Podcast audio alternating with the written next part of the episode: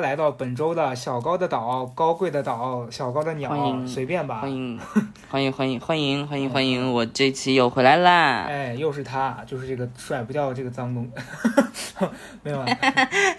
这一期我们就是就是要进行一个什么呢？进行一个 call back，一个 call back。对，对，相信聪明的朋友们已经听得出来，我们这一期要 call 的是哪一个 back，就是那个朋友圈那期。哪有那么聪明的人？哎，哪有那么聪明的人？刚开始三十八关键秒就开始撕逼了。就刚关键是新涨的粉丝就是五千多人，他不知道这是什么事儿。跟大家说一下啊，哦三个月之前，高嘉诚信誓旦旦的跟我说，我要关闭我的朋友圈，我要拒绝跟这些大叔杯无效社交。我没有大叔杯，你。你别在这儿危言耸听，得罪别人，你你真是非常擅长替我得罪所有人，你你真的就是是打怀逼是是，是打怀我这打怀杯，对对打因为我怀杯，因为我特别。懂，我懂你的内心嘛，嗯对不对？虽然你不说出口，但我替你说。嗯，哎呀，我我跟你讲，就是我嗯其实，在咱们大概可能几周前有一期录的时候，我就讲到朋友圈怎么怎么地，嗯然后就有一个敏锐的听众在底下留言说：“嗯你朋友圈不是关了吗哎 就是啊，？”然后我就就是啊，我就在底我之前也有讲过啊。我在下面回我说：“不好意思，失败了。对，”哎呀，你也真的是臭皮赖脸，你真的是真的也是破罐子破摔，你 你真的是破罐子破摔？你何止啊！我跟我跟诸位讲，何止啊！高嘉诚当时为了卖他那个什么破玩具，就把朋友圈给打开了。他根本就不记得一个什么平台叫什么什么鱼，对吧？对他就把朋友圈打开了，所以就可见，就这个人声音叫的很高，最后放了个闷屁，那怎么办呢很很很拉胯。那大家不如不如这样不如这样，我跟大家先诚挚的道歉，然后大家取关，好吧？这期也就别录了，别录了。众众众筹打你吧，众筹打你吧，哎好吧。这条视频呢，就是说五五块钱一条啊，咱咱们筹到五万的话呢，就是我帮大家打高嘉诚一一一一个，行那高嘉诚我就分二二点五就可以，然后二点五捐给我分捐给希。望工程，然后二点五让曹德胜拿走嗯，好吧？你你这个背信弃义的过程、心理流程是什么样的呢？你现在能跟大家讲一下吗？这一期其实就是要做一个反思大会，为什么我会失败呢？以及失败之后我有一个什么样的变化？其实这是我做这期节目的初衷，好吧？我先来跟大，家我简直太感兴，趣对。先跟大家分享一下，因为首先呢，咱们就是说当时要做这个关朋友圈的决定，那期嗯大家可以回听，嗯有诸如此类的理由啊。嗯但是我后来嗯为什么说立刻把它打开了，是因为我有一天突然想嗯，看一个朋友的朋友圈，我发现很麻烦。我在说什么呀？你真的是不是？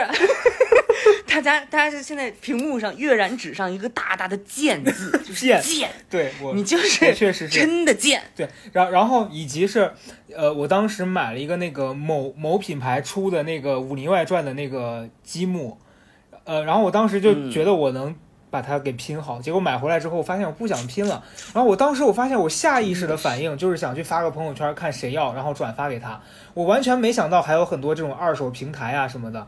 然后我就发，发完之后，曹富贵就过来私信我说：“你难道不知道世界上有一个 app app 叫某鱼吗？”然后我就跟他说：“对不起。”对啊，啊，不是你这个下这么大决心，怎么会没有在你的这个思想深处根植进去呢？我发现是，其实我最初的这个原因是为什么？第一个是因为我在关掉的时候，我当时有一个观点，是我认为那些发的那些消息对我来说是无用的，是影响我情绪的。啊，但是后来我啊发现我自己心态转变了之后，那个东西不影响我了，很奇妙吧？哦，嗯，真的吗？我不觉得奇妙，我觉真的得很荒谬。我现我现在讲真的，就是那段时间，我不是跟你吐槽很多，说人家什么妈妈给他留下四百万还是啥之类的这种的，我当时就觉得可 后来，觉得可笑，觉得说这莫名其妙的。但是到现在，我会觉得，就他发他的，对吧？我朋友圈现在还是每天有很多奇奇怪怪的人，对吧？在朋友圈里面每天晒一些奇怪的收藏啥的各种。但是我现在嗯看到那个的心情就是。他傻他的，我我嗯看我的，我不想嗯看我就把它划过去就好了，就是这其实很普遍的一个心态，但是我我我就觉得确实，嗯，因为呃，我昨天还发了一个朋友圈。其实我最近这几天，我不知道你有没有观察到，我发的都是在感谢别人的，嗯就是不是说、哦不是说为了要怎么样，而是真实的感谢。因为我最近不是呃上一期我上上一期发了那那个我去上那个灵修课程的播客嘛，然后也跟大家解释一下，我把它给嗯下架了。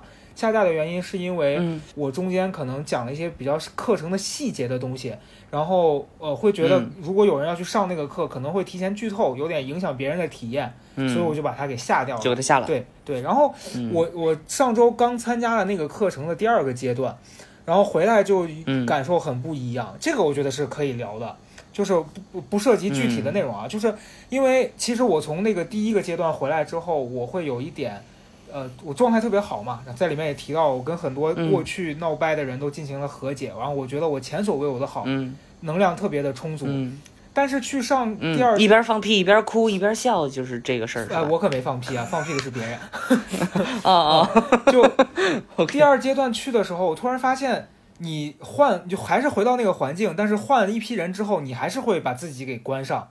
就我会有很多防御性的动作出来，比如说我见到生人，我会摆出一个很高冷的姿态，你懂吧？嗯，就是我会我会觉得说你不理我，我也不想理你，就是那种感觉。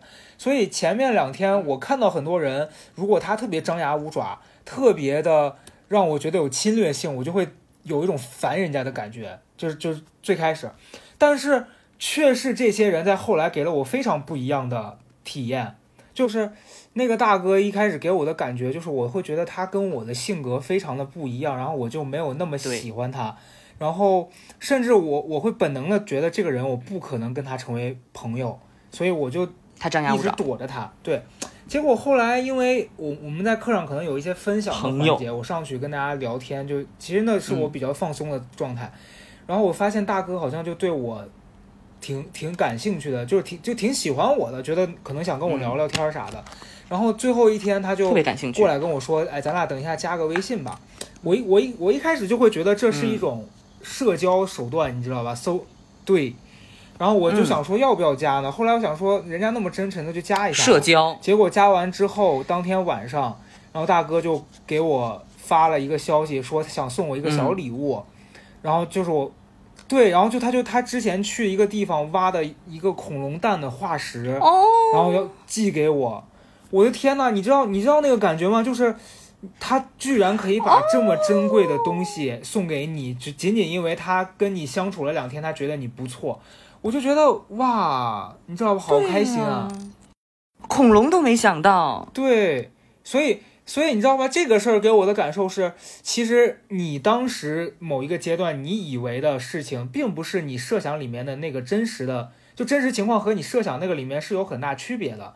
所以有有的时候你不能就是认定了这个东西，嗯。你就坚信它是这样的，你还是要让它自自然的发展嘛。所以对，现在我有一个问题，就是你当时发的朋友圈的那一期底下评论，就很多人有说你刚刚说的这通话，可是你当时的反应、可不是，当时我会觉得你们不懂我，你真的是个初中生。我现在我不是不是初中生，就是我当时会觉得说，我认定是这样的，那些人跟我角度不一样，你知道吧？那其实事实就是大家站在不同的阶段，对吧？嗯就是很多道理你以前不理解，是因为你那个时候没有看到，你现在看到了，你发现、嗯哦，原来别人比你早早就理解了你看到的那些东西，我就觉得是的。那我为啥非得要那么排斥呢？没错，但我觉得过两年你可能还是会想要做这件事。凭我对你的理解啊，我我，你别给我在这儿提早下预判啊，曹德曹德生。我但是我看人还是很准的。你到时候不是不是你你同样做一件事情，你同样每次做一件事情，你不一定每次得到心得都一样，对吧？你第一次结婚为了爱情，对对对第二次结婚为了事业，第三次结婚为了快乐，第四次结婚为了长久，这不一样嘛，对吧？就是不一定说同样做一件 事情。你举这个鬼例子，嗯你举这个鬼例子，我再讨好我都没法接着你说。对呀、什么第一次为了爱情，第四次就为了什么事业？你有病吧你？不是你跟一个人，哎，无所谓，反正就是你这个东西就是兜兜转转转嘛，也不是说别人就比你成长多少。但是我当时我就觉得你这朋友圈肯定关关不了多长时间。但我现在想起来，我也真的是很丑恶啊，大家可以回去听一下那期，我当时是完全鼓励的，而且我觉得当时就是 say yes yes，我说你说太对了，其实心里想，那这肯定坚持不下来。对，但你当时一直非常非常迎合我，在那边说说好呀，可以呀，对对嗯，非常棒。对，主要是贪图流量看出来了吧嗯？贪图流量，大家看出来了吧？谁是真谁是真正的就是说 这个词也可以呀？我这个词可以逼掉啊，反正我说爽了，我管他呢。但是你看，就是嗯，我对于这件事情的看法哈，就是你可以待会儿再说你下一趴，但我现在要做一个总结。嗯，我觉得人的那个成长啊，它就是分为阶段的。你在这个阶段里边，你要做这件事情，你作为朋友也好什么，其实我真的不是愿意把直接给你下预判，就我直接不会说啊，你一定不怎么着，你就等着他走到那一步就好了。三个月的时间也不长，对吧？然后你你得到了一个自己的结果，哎，但是我完全的确实要讲，我完全没有想到你想通这件事情是通过花钱去灵修，我确实没有想到，所以我觉得哎人生也是莫测啊。呃，你让我解释一下，你让我解释一下啊。我倒不是说通过我去上课，然后想通了这件事儿，其实是在上课之前我就已经嗯，把这件事放下了。啊，对对对上课它只是让我想到了更多我以前做事儿的嗯呃方法和我处理一些事情的心态，是我觉得我太让自己沉浸在我自己的那个嗯。思维里了。嗯，对，然后我觉得这件事儿打开了之后，对我做很多事儿都是有帮助的，包括创作也好，和人相处也好，就是这个事儿不会再限制我了，我觉得是个很开心的事儿。那我必须得要深追一下了，就是咱们就可以进入到下一趴。你觉得这个事儿影响到你创作了？我很担心的就是说，你原来的创作可能是在一种憋闷的情况下，写作成为你唯一的疏导口。那么一旦你打开了，你就好像那个泄洪的闸水一样，然后哗哗把你的这个所有情感都泄出去了，然后你就没有创作了。那么现在看来不是这样。那么高老师，你现在的创作处于一种什么样的状态呢？恰恰我跟你讲，你你的那个想法，恰就是也是以前有人跟我说过同样的担心，恰恰就在我去，上课，在我上课之前，什么鬼？在我上课之前，当时胡德明也说，他说，他说你现在呃，你的这个痛苦能给你带来很多、嗯。呃灵感，你的很多情感、情感的发泄是通过痛苦带来的，会不会你、对会不会你上了这个课之后，你的心情变好了，对你就你就写不出来，你就 peace 了，反而不会。嗯，就是这个 piece 是针对自己的，而不是说你世界上就是。举个例子，以前我我被偷了一块钱，嗯我会很生气，我会觉得说，我操，这个小偷必须死，对吧？嗯嗯，但是那个当时的痛苦，一方面对小偷，一方面我自己也会很生气。就我嗯每次发完脾气之后，我会怪自己说，为什么我我会遇到这样的倒霉事儿呢？对吧？嗯现在或者是说，想通了，为什么我当时没有做更更厉害的选择，让这个小偷当场毙命了？就你会有很多这样子的。但是我现在一块钱上课之后，就一块钱？举例子嘛，哎呀，我举一百万也不对，举一块钱也不对。然后现在的话，就是我如果再遇到同样的事情，嗯我只会想着说怎么样把这个事儿解决掉，而不会说我解决这这个事儿之后，我还得非得把自己卡在那儿生气。对，我们就是偷别人一块钱就行了，对不对？就把它平衡过来，就一块钱吧，反正。嗯，反正坐牢的是你，你随便说。哎，我我不说这种话，到时候网络警察查过来，谁谁蹲大狱谁负责，对吧？谁谁痛苦谁改变。听说谁要偷一块钱呀？就你呀，你就你呀，走吧，跟我们走吧，一块钱。你跟李佳瑞一块去偷吧，你俩，你俩就是那种便宜货。你现在你现在怎么想通？你现在就说。我的一个转变是这样子，你知道，其实举个例子，是我为什么，就是我上次播客里面其实讲到了嘛，就是当时他课上有一个环节，其实那个环节是让你接纳自己。嗯我在那个环节的过程当中，我喊出了很多我自己的就是问题，然后当时我一边喊一边就在想我，我为什么会觉得自己有这么多的问题呢？然后为什么？我我同时在喊，就是因为你自己底层对自己觉得你你是不 OK 的，你你嗯担心别人讨厌你，你懂吧？嗯，就是我最近最大的一个感受是，为啥我以前别人会觉得我特别有攻击性，嗯是因为我担心别人先攻击我，所以当嗯我先呈现攻击状态的时候，别人就算攻击了我也不会受伤，嗯，你明白这个感觉吧？但是。我后来接触了很多人，包括我现在做了这个改变之后，我发现他们根本不是对下。来的时候，嗯不是我温和下来的时候，我就算遇到了一些有攻击性的人，他看到我温和的状态，他是不会主动来攻击我的，你明白吧？嗯，明白明白，嗯，只是现阶段吧，一定是我不是我不是说这个世界就没有危险了，这世界一定是有危险的。嗯但当你呈现出一个比较温和的姿态的时候，那个危险它不一定就是会朝着你来。所以，当危险朝你来，你有预感的时候，你可以做出防备，但你没必要在它还没发生之前，你就已经嗯全副武装了，那样你会很累，是是是，懂吧？这是我我最最近最大的一个心得。我懂，嗯我懂，嗯，就所以我就你看，所以咱们这个时候就要 call back 一下了。我早就说过，我在生活当中是一个什么样的人，记得吗？peace 的人，我从来不攻击别人。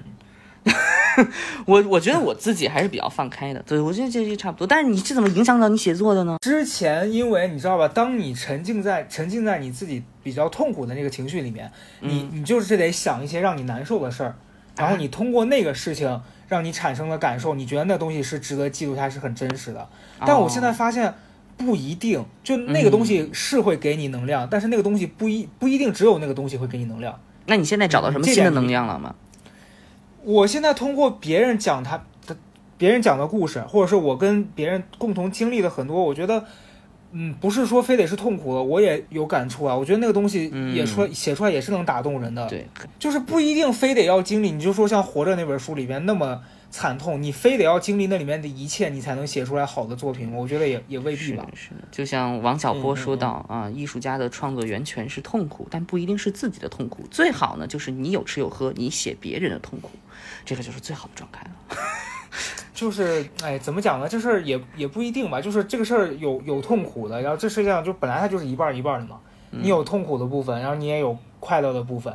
然后你这个阶段你可能气能量比较低，你觉得痛苦这个东西，你写它是一种抒发，让别人有共鸣，嗯也是 OK。但你写快乐的东西也 OK。就是我举个例子，你像大张伟以前花儿乐队的时候，早期的那些歌，嗯，好多人就爱的不行。但后来他写那些什么喜，就是比较比较欢乐的东西，他也能让很多人开心。其实对于创作者来说，他能量可能会更大。就他自己，我我后来是很接纳人家愿意做那些歌，不管有些人觉得说这东西很傻或怎么样，嗯，就他只要开心，然后他也能带给别人很多能量，我觉得这东西就是值得的。嗯嗯嗯，那朋友圈这个事儿，就是说已经完成了一个成长了，是不是？朋友圈这事儿，我觉得他他至少在上一个阶段，对于我来说，就是首先这个东西不会让我觉得有很多负面能量产生了。嗯，这是关于一第二是，嗯你说你说，第二是我觉得我可以选择看它还是不看它，因为它就是个嗯工具嘛。没错，你想看的时候，你多看两眼；你不想看的时候，你把手机放一边，不就看不着了吗？嗯，所以所以当时当时你是特别毛躁，然后你只要你你嗯，而且还特别想看，对不对？就不断的想印证你这毛躁，是吗？就现在就没有这心态了，对因为对，是的，现在嗯也不能说完全没有了，但至少现在这个阶段是觉得，你要是觉得那个东西让你不快乐了，你就你可以主动选择跟它的距离嘛。嗯，对，嗯，是嗯我是真不怎么看朋友圈，我好像最开始就说我不怎么看朋友圈，然后我也不太受到它影响，我就自己发，然后别人去看。哎，那那那，比如说你现在这个这个，哎，但是我一切听在我听起来就是一种情绪的变化，它好像不是一个嗯人生的或者不什么，你懂我意思，就是它是一个思维方式的变化，它不好像不是那种。所以我想问，就是你在现实生活当中这段时间，比如你从这个课回来，或者你这朋友圈这个大悟道之后，你的新社交啊，你的新的这种社交有一个状态改变吗？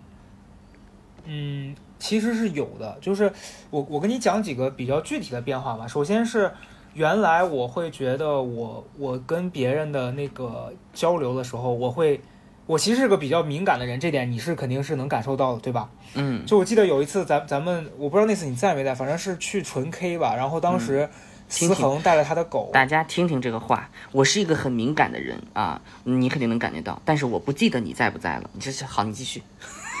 我是我是敏感，但我记性不一定好。就是那一次，思恒带着他的那个狗，他当时他那个狗可能才两两个多月吧，就那个小狗嘛，然后在纯嗯。K 里面，嗯。我那天全程坐立难安，因为我我自己也养狗，对吧？我就会觉得那个狗那么小，然后你你们在这个包房里面又抽烟，对吧？嗯。然后可能还会在里面唱歌又说脏话。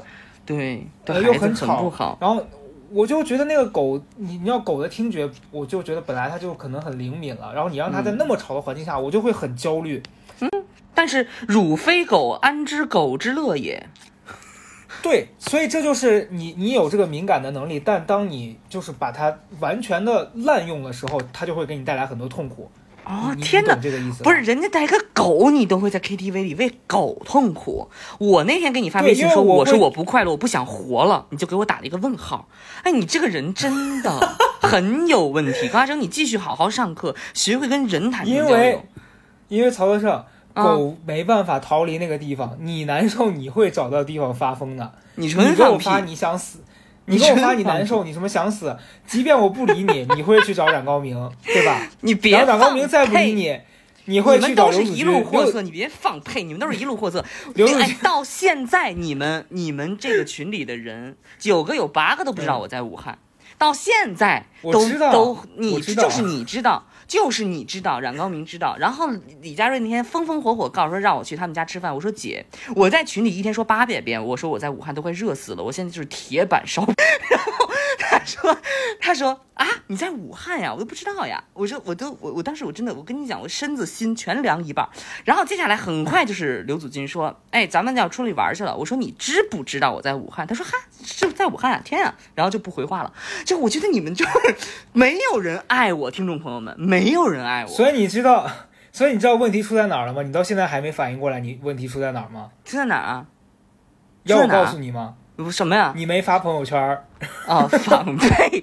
你真的！你如果嘿你如果每天发放大概两条，我都不说五条十条，你每天发两条，就定位武汉，然后你写热死了啊，好热呀，年底大家 你别在那吃，你别在那吃五谷杂粮喝凉水，你放花屁，你你别放屁！我在群里天天，我在群里天天跟你们说，你们都不看，我发朋友圈谁会看？这你这你们自己反思一下吧，你们这些上课的，天天什么这些，你们反思一下，你们是如何针对那些生活中真正有热忱、有爱的人？你先们就你现在先别跟，哎哎哎，冷静，calm down。你现在先别跟，就是那个小拇指头被铁夹子夹了一样，你就一直在这边叫。我来跟你跟你理清一下这个，我我非得拔你的牙。为什么为什么你在群里面拼命说大家不看？其实大家看了，但是很多人，你知道那个消息一直发一直发。你像当时聊天，不可能群里面所有人都在，就因为。群里面是有十个人，但是你在发这段消息的时候，不一定十个人同时在看你你在发，很多人是事后看到那么多条，他就他就会忽略。但你发朋友圈，他自己一个人的时候，他会刷，他刷到了，他说哦，原来。真的是这样真的是这样。你让听众朋友评评理，你让听众朋友评评理哎。，让听众朋友来捧评评理啊！我这个人从来不发朋友圈，嗯我什么事能在群里说，而且我会单独在深夜的时候给高嘉诚写我的心里话，我说我想死，我打一个问号。哎，这种不是冷漠是什么？你评我没有打问，我没有打问号。你说好想死什么什么的，我说赶快。你的课全白上，我跟你讲，学不会跟活人交流。因为我知道你就是在胡说八道，你没有真的要死。你如果真的要死，我肯定不会这样的。哎，我跟你讲，人就是这样，就是贱。那个大哥张牙舞爪的送你一个什么恐龙蛋化石，你就感动的一塌糊涂。那我跟冉高明，我早就跟冉高明挑了那个菊石的化石，然后还给他挑了那个蝴蝶的标本。冉高明告诉他怕虫子，说两个都是虫子，他不要，他嫌恶心。就是 就是跟跟那个东西是什么没有关系，他就是分人，你知道吗？人就是贱，人就是学不会对自己身边的人最好，就是哎外边的人，哎呀，夸你一下，你发。现了吗？嗯。你发现了吗？你没送我，你送我，我就是再恶心我都会收下。是冉高明的问题。你你你让我去，你现在要做出的改变就是跟他绝交，你跟他绝交。你别第一步第一步屏蔽他的朋友圈，第二步跟他绝交。这就是你在那个课程上学到的东西是吧？挑拨离间。学到的 没有，胡说八道你。呀、你就是我在哎呀，我觉得好这一篇翻过去啊，我本人就是说，嗯我觉得现在就是我真的觉得最近没有人爱我。我说你现在你现在想开了是不是？你现在 peace 了，那我就要第一次在这个播客里散发我的负能量。我觉得没有人爱我，我觉得没有人 关心我，包括我在那个整个的那个、那个什么上面，对对对，就是什么这个这个这个到到外地啊什么之类的，都都没就没有人关心我。好，你现在告诉我，我现在心境应该如何转变？你让听众朋友们来讲讲。我我觉得啊，就是这个心境的转变，我可能没法立刻说帮你转过来，但是我能看到你做哪一件事儿能让大家就是学会去关注你。你知道为啥你说这些话的时候，大家会觉得嗯，你没事儿吗？因为你平常你呈现的人微言状态就是一。个你不需要别人给你这种关怀，因为你感觉自愈能力非常强，这是哦第一。第二是因为你，其次是你在那个呃，平常别人在说一些很伤心的话的时候，你你有时候其实你也可能是在安慰他，但你的表达方式会让别人嗯觉得你是一个特别乐观，然后你一直时时刻刻在发疯的人，所以别人就会觉得。曹泽胜是一个他自己有问题，他会自己恢复的很快的人，我们不需要去给他安慰什么的这样的。我明白，你懂吧？所以我觉得你可能要做的第一个是示弱，就是你以后可以适当的、真实的，就是平静的跟他跟他说，我心情真的很不好。其实我、嗯我这么多我这么多年我过得特别不顺利，我我觉得你看你这样子就，你这样子就我就要跟你说，赶紧死吧，你赶紧的。不是，我懂你的意思，但是我觉得就是说，你比如说个人修复能力比较强，我我觉得啊，我还是我还是确实是，呃，我我不知道，啊，我比较抽离，你知道吧？我比较抽离，我是一个连自己的事情我都有可能会觉得，呃，可以抽离出来看的人，所以我不，我我我不知道啊，我不知道，我不知道这是一件好事还是坏事，好像可能都会有嘛，要不然我也不可能说这么乐观。你看昨天那个有人在那个播客底下评论说，我知道为什么那么喜欢曹泽胜了，谢谢大家。他说就是就是永远都特别欢乐，我就是这样，我把欢乐留给世界。其实我也没有什么。对我只我觉得我就难过的时候，我只要一讲话我就开心了。也许就挂了这个、这个这个播客，我立刻又给你发，我想死，就 有可能双向了，这是不是叫双向啊，朋友们？哎双向真爱吧你不如，这样，嗯你不如这样，你就下次想发的时候，你就嗯发条微博，嗯嗯，嗯，你发微博，然后听众朋友们就有渠道去安慰你了。你发给我，我没办法，我只能再再给你发一个问号，然后就是你懂吧？你呀、你整个这个思路就是一个逃避的思路。当你的朋友出现问题，你让他去发微博，你听听你说的这个话吧，你听听你说的这个话吧，啊，你听听你对不起说这个话。，我其实是这么想的，就是因为你在没有跟我说这这句话之前，嗯我真的没有意识到你也有需要被安抚的。舞女也。是人，舞女也有泪。你是怎么唱的那个？舞女也是人，人生的什么苦人人生的苦痛向谁说？恰我恰恰我从来没唱啊！你别在这儿给我在这儿泼脏水。所以我特别理解《舞女泪》这首歌曲。因为因为你就我前面讲到，首先是大家可能大家认知里面觉得你可以自己恢复，不需要别人安慰，嗯而且别人不知道怎么安慰你，因为有时候你难过的那个点比较抽象，嗯就你在讲你很难受，你你你比如说你在我 第一次听说你难过的点很抽象，就这两个词，我是第一次。对，就是你你经常因为你平常说那些话呀啥，大家会觉得你的精神状态跟一般人不太一样，所以当你说你就承认你们无能为力就完了。高大生，你说这么多，我们你承认你就无能为力是无，能为力，但无能为力的原因不就是因为你跟我们不一样吗？你放屁！哎就是呀，举个例子，如果今天冉高明说他难受，我嗯大概会去问他你因为什么事儿而难受，比如说你嗯。工作是不是压力很大，或者是你家里有什么事情让你觉得你需要倾诉，就我会嗯找到一个比较具体的点跟他深聊但我难受呢。但是你说难受的时候，我就会觉得说，哎呀，他又开始发疯了。啊！这是我意识到我的问题啊，我先跟你道歉。你不能下一次你再跟我说你你难受的时候，我一定会真的去问你为什么难受。嗯，对，没错，就是这样。但是有我有可能继续发疯啊，我我也是要要改正一下。但是你知道我这个人就是这样，你得接受。想问你，嗯，嗯，我想问你，你你上一次跟我说你难受，你还记得是为啥吗？完全忘了。然后，然后就是说，大概吧，大概其实就是，嗯、我在想一件事情，就是我这个人是不是坦诚的？嗯、你懂吧？所以你刚才说的一切都 make sense 了，你明白吧？就我这人是不是坦诚的？那我能不能坦诚的跟别人说我的这个难过是什么？但是你说的很对，我真的觉得它是抽象的。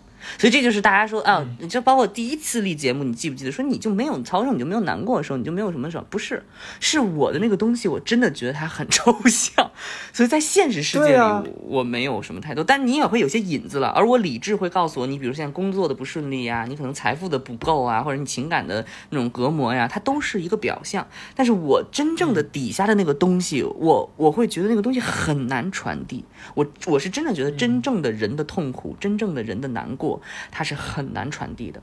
你只有在一个，所以我就我理解你说的那个课那个场，所以我就说，你就说讲那个场，你的心是这是很难理解的，因为它必须得要在一个坦诚的场里边，你相信所有的人现在展现出来的东西都是真的，那么你就知道他们没有伪装，你就会相信这件事情就会变简单。但现实生活当中，它不是这么简单的，它都是有伪装的，的它都是有保护的，它都是本能的，它都是抽象的。所以我觉得我能，我特别理解你说的这个课的这个东西。你看我说正经的时候，对吧？就非常正经。对，嗯但但我想跟你分享一个点是，你知道我其实上完那个课的一阶的时候，我回来我有一个特别大的恐惧，就是嗯当我在那样一个场合里面，我和一群这样的嗯人，我们彼此把自己打得特别开。我们认识三天，可能我我会跟我认识十年的朋友都没有讲那么多我以前不敢讲的我的经历或什么的，是，但是有一个恐惧，就是当你回到了真实生活里面，嗯是不是这个场子没有了，这个场域没了，然后周围的一切的人都不是那样的，你就得变回去了。这是我当时最大的恐惧。我记得我你现当时在吗？你现在呢？第呃现在不是，我当时第一天就是回来从那个地方回到家的第一天早上起来，我就会有一种这样的恐惧。嗯然后那个恐惧是让我觉得我整个身体都发紧，我觉得怎么办呀？我前两天那个状态那么好，我不想失去它。嗯但是后来我就是开始尝试一件事儿，就是我嗯接受我现在的这个恐惧，嗯，你懂吧？就是我懂。我觉得好多时候我们难受的点，是因为我们不愿意自己现在的状态是这样的。比如说你现在嗯特别烦，嗯你这个烦躁为什么会持续？是因为你在产生烦的这个情绪的时候，你在跟它对抗。嗯，就你非得说你不要烦了，可是那个烦就一直在，然后这两这两个情绪又开始打架，然后你就会越来越烦。嗯但当我紧张在害怕的时候，我突然开始接受我现在害怕的这个状态，然后我去我去，当时用了一个很简单的方法，我就是坐在我家的沙发上，然后我闭上眼睛，我认真感受我现在害怕的这个部位是从哪个地方发出来的，嗯。然后我就后来找到了吗比如说用手在找，就是我发现在我胸口的这个某一个位置吧，我觉得可能是此刻这个位置让我感受到有一些紧张，嗯，然后我就用手按在这个地方，然后我跟自己讲说没什么的，就是你一定是会遇到更让你负荷不了的事情的，嗯但那又怎么样呢？你现在不是还没遇到吧？嗯对吧？对然后这件事儿就是我开始这个练习之后，我就慢慢的没有那么害怕这种情绪再来了，所以之后再产生这种情绪，我就知道它一定会过去的。嗯然后反倒就是在当下发生的时候，我去做一些别的事情，然后嗯我就觉得心情很好了。是哦的是的，我特别理解你说的这一切，我都理解。所以，所以就是你，所以你说的那些，就是跟人之间的相处，就当你不在那个场合里面，其实也一样的。我现在，因为可能有很多跟我一起上完课的人，就是都成为了朋友。嗯在我现在遇到可能我跟外界的人，呃，没有办法打得那么通的时候，我可能会回去寻求他们的帮助，我就跟他们聊一聊，他们可能会帮我解开这个疙瘩，嗯然后我就能用一个更平和的心态去解决我没处理掉的问题了。它其实就是一个良性的循环。是嗯关于嗯关于你刚刚讲的这些，我有一个想法，就是嗯呃，你在生活当中，其实我说特别理解，原因是因为我我在我很小的时候，我对于离别。对于打开这件事情就有一种敏感的体验。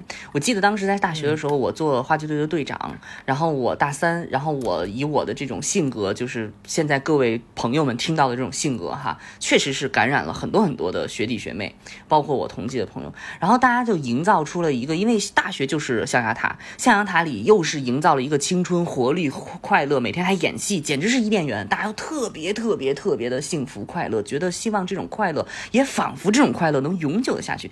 但是我。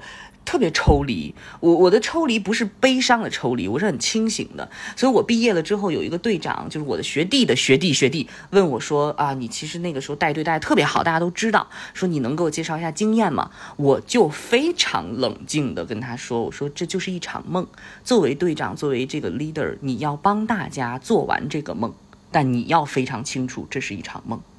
这就是我当时跟他讲的，就是我当大学的时候就非常有这个感受，就我更早，我初中、高中都有这种感受，我不知道是什么原因，所以我特别理解你说打一个场，你打开自己，你掏心掏肺的跟别人讲一切什么的，但是其实我一直生活当中我都是这样的，就是你看我无所不谈，但其实我时时刻刻都知道这是一个场，这是一个此刻的东西，它不意味着永久，所以我也回过头来就是这一期，我就想到我时刻的那个 moment。Moment 是人们在很好的阶段，然后很快乐的一个时刻，或者是你觉得这个人很值得你敬佩，然后你掏出了手机加他朋友圈儿。这件事情，就是你希望留住这个人，然后你你也其实隐隐的，为什么说加朋友圈和朋友圈这件事情，朋友圈一千多个人，他其实让人感到是一种无力感。这种无力感是你加了他之后，你也非常清楚你们将来不会有交集，但是你此刻还是想要做些什么。那我我我我我，这就是我对于朋友圈的理解，所以他不会给我困扰，就是我知道躺在这里边的人有一些是我当时只是为了想要留下那种感觉加的人。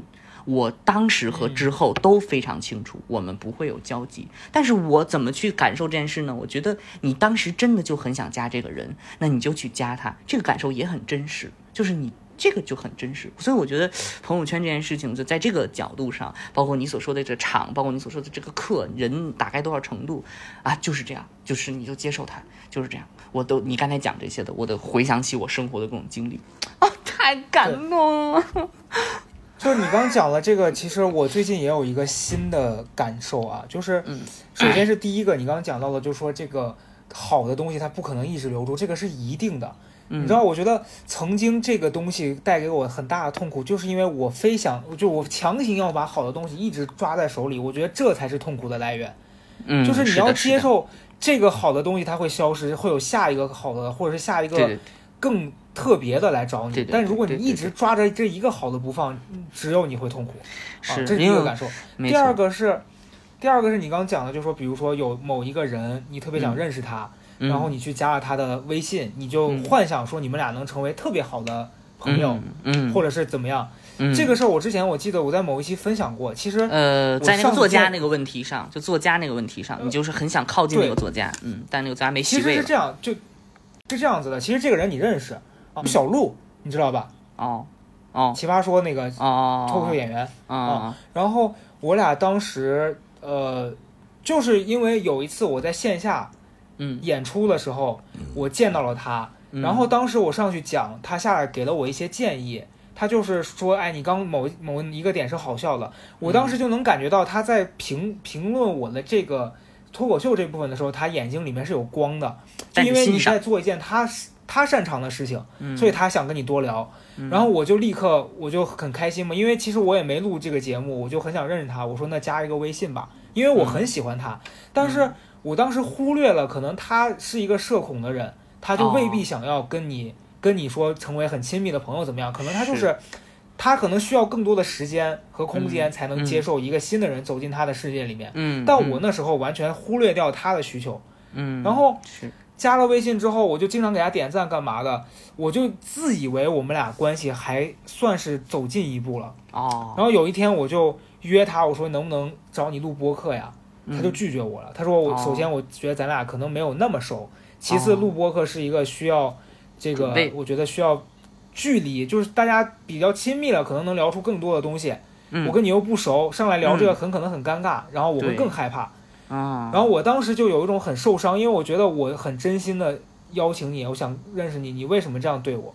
然后，但我现在理解了，你知道吧？就我我上甚至上次我跟别的朋友聊，我说如果那次我找他，我是跟他讲说，哎，我想找你聊聊脱口秀相关的话题，也许就是另外一个结果。哎，是。因为你对，因为你没有在意人家的需求，你只把自己的需求提出来，那对方肯定是会也只在意自己的。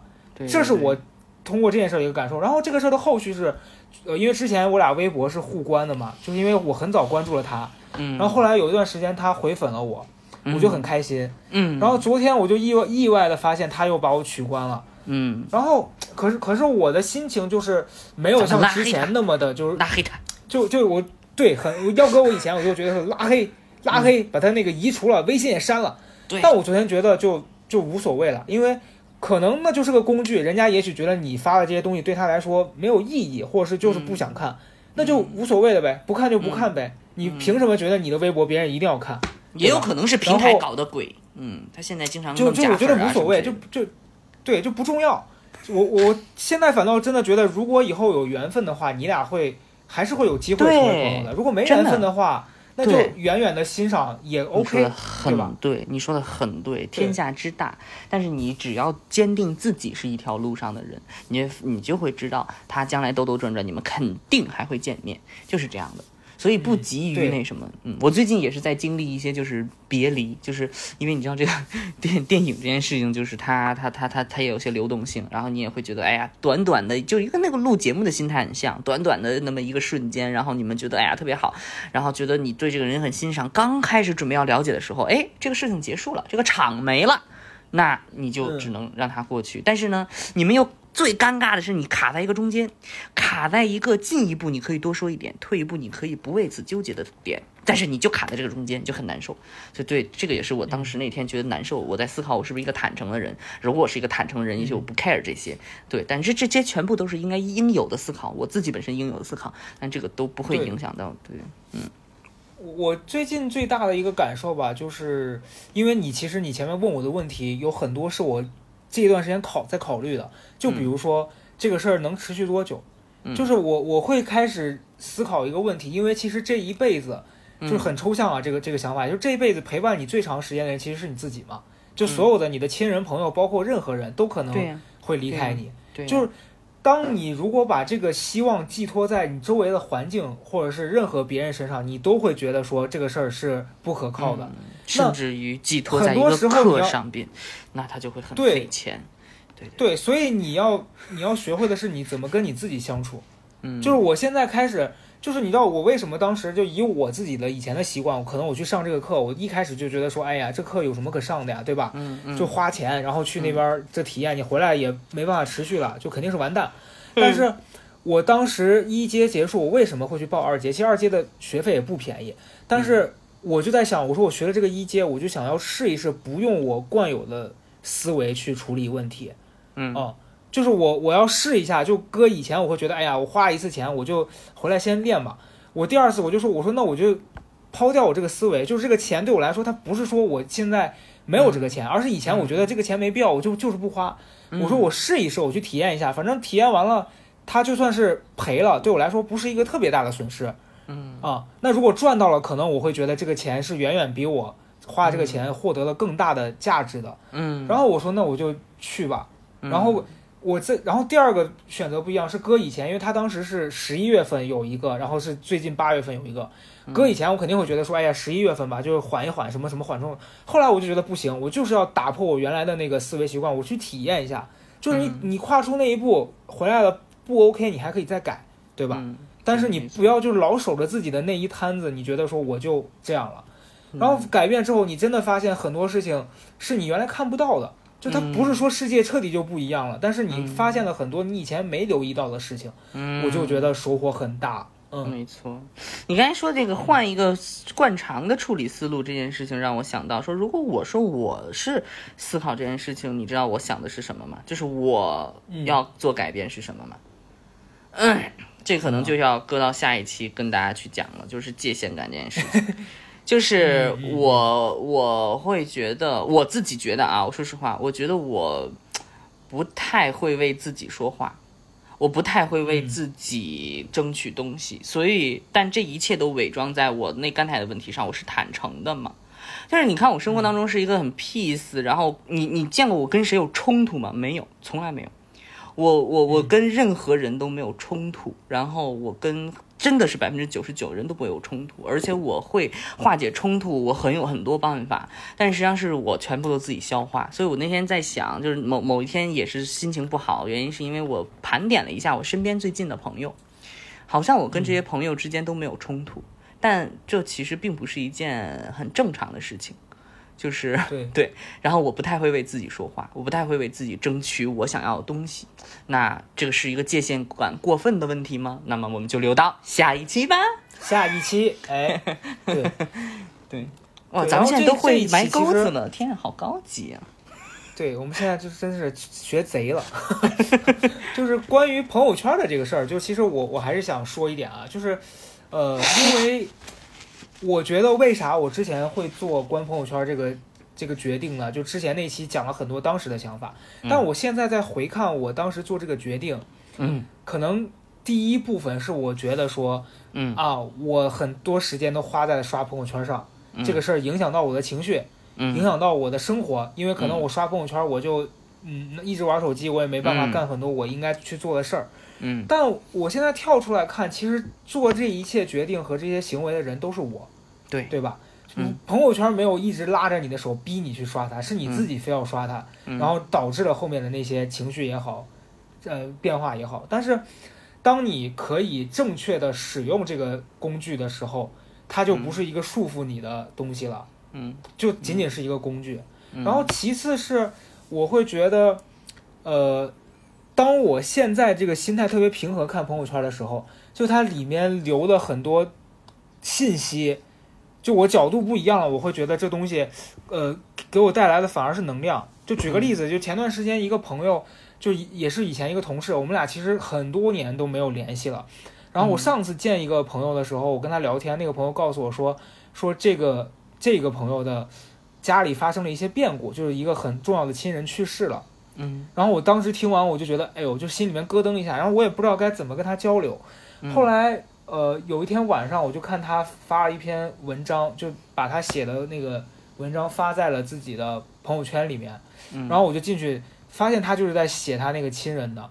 嗯然后我通过这个机会，我就在底下给他留言，然后跟他表达了我对他这件事儿的一些真实的想法嗯和感受。然后就借着这个机会，我们两个反而有了更进一步的。虽然说你们俩可能也不是说因此变成了什么好朋友，但是你能感受到他接受到你的爱了。嗯嗯，你懂吧？就是这件事儿，我觉得，当我会善用这个工具的时候，它对我来说带来的反倒是更多的好的能量，所以我就觉得是，就是这件事儿对我来说不是困扰了。然后我也我也觉得，你你像以前我还特别在乎，说我一天如果发三四条朋友圈，别人会不会觉得我烦？现在我就不管，我想发我就发，我不想发我就不发，没有人可以左右我。你烦那是你的事儿，对吧？我没有必要因为你烦就觉得怎么样，你烦你烦去呗。嗯，是的，嗯嗯嗯，所以我现在心态就是一个更平和的状态了吧？嗯，嗯，经过高嘉诚三个月的一个失败的朋友圈关闭体验，以及他成功的这个心灵打开的学习过程。那么，把我们最衷心的祝福送给大家，祝大家能够在朋友圈里近距离的感受别人的悲喜，祝大家能够通过朋友圈感受到有些美好你抓不到，但你不要遗憾；有些糟心的事情你必须面对，但你可以选择屏蔽它。That's all。沧海桑田，抹不去对你的思念。你别抹了，我我要跟大家讲啊，就是其实我觉得我前面已经嗯说了很多了，可能我我不知道大家会不会因此而有一个理解。就是嗯我对这件事儿的感受啊，就如果你们有什么问题，欢迎你们也可以在评论区里面、呃、留下来，我我有空都会跟你们进行一个交流的。反正我此刻的状态，我不能说我因为上这个课，我人生就有巨大的改变，但是我觉得我嗯，懂得怎么让自己开心了。我觉得这个事儿是比比以前所有事儿都重要的。没错没错，也如果你也受到，不管是朋友圈也好，还是你的朋友也好，就当你说自己想死的时候，他给你回问号，这种朋友，我觉得你要学会怎么让自己开心。嗯，我没有啊，你影射我，我完全没有受到影响。你没觉得我我嗯我完全没受影响，然后就跟大家就是进行一个近距离观察的保证啊。高嘉诚经过这些改变，他呢其实内心根本就没有变，他在这个群里边依然是那么的刻薄，他还是那么的贱，他还是嘴下很不留情啊。那天跟我说什么啊？哎，什么？那天我说的是什么来着？你跟我说啊，就是那个啊，算了算了，那个那个那个不能说，算过了。那不能播。对对对，你想想恶劣到什么程度吧？不是，我们上课改变是为了让自己的整个状态更好，但嗯是跟朋友之间没必要变得那么做作吧？如果你每天跟我说什么，我都跟你说相信一切会好起来的哦。你难道不觉得我中邪了吗？你什么做做作？什么中邪？我这人最烦的就是做作，我这人最烦的就是做作。气氛，你呀、你就是说，你下次我就是心烦，跟你说想死，你就直接给我转账，什么都不用多说，好吧？就这样，那那那你还死去吧，拜拜。